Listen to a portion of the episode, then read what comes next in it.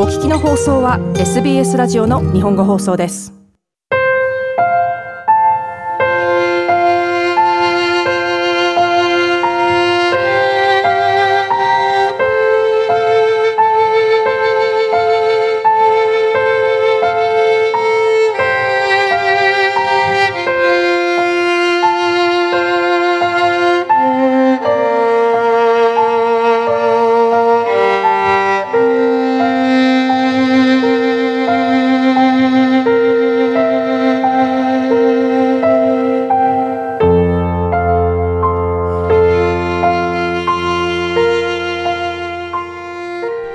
皆様こんばんは。ディーバーオペラの時間がやってまいりました。プレゼンターを務めます大竹彩子です。お元気でお過ごしでしょうか？本日はゲオルグ・フリードリヒ・ヘンデルの曲をご紹介したいと思います。ヘンデルの名前はオペラにあまり馴染みのない方でもお聞きになったことがあるのではないでしょうか。例えばオーストラリアでは英国王室関連の行事がよくテレビで放送されますがヘンデルの曲はこうした場でも非常によく使われています。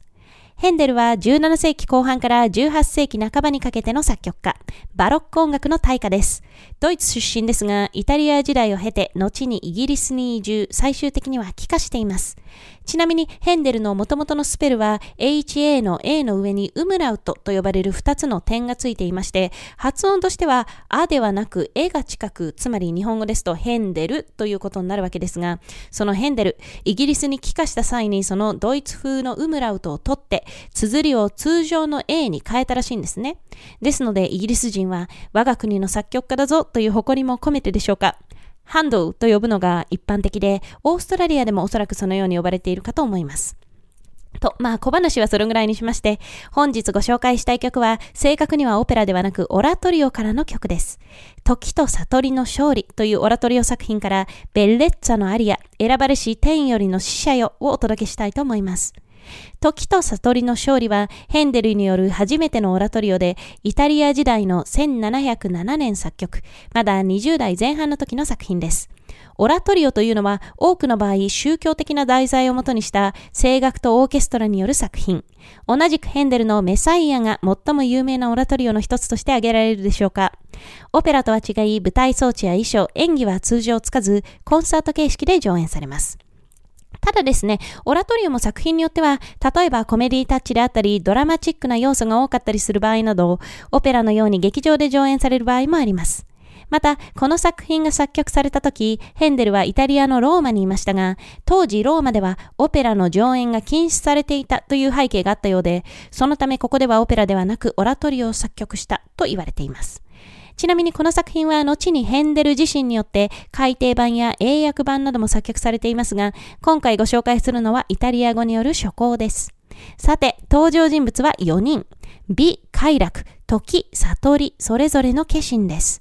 美を惑わし、そそのかす快楽。そして時と悟りは、快楽は一時的なもので真実はそこにはないといった具合に美を悟し続け、最終的に美は虚栄は必要ないとして快楽と決別。時と悟りが勝者となる中で美であるベッレッツァは神に身を捧げ感謝する生き方を選び、その心を歌います。本日お聴きいただくのはこの最後のアリア。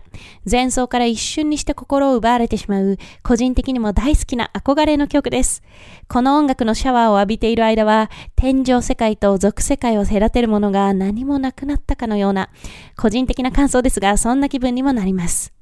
では、本日の録音は今まだ30代前半ながら、類稀な音色と音楽性、技巧で、すでに確固たる立ち位置を築いているロシア人のソプラノ、ユーリア・レイジネバによる歌唱で、オーケストラは指揮者のジョバンニ・アントニーに率いるイル・ジャルディのアルモーニコです。現在一般的に流通しているモダン楽器ではなく、古楽器、ピリオド楽器などと呼ばれる、いわゆる当時奏でられていた楽器を使用しての演奏ですので、そのあたりの独特の響きもどうぞお楽しみください。ではまた次回の放送でお目にかかりましょう。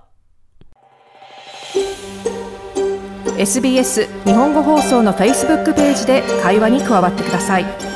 l i いいねを押してご意見ご感想をお寄せください。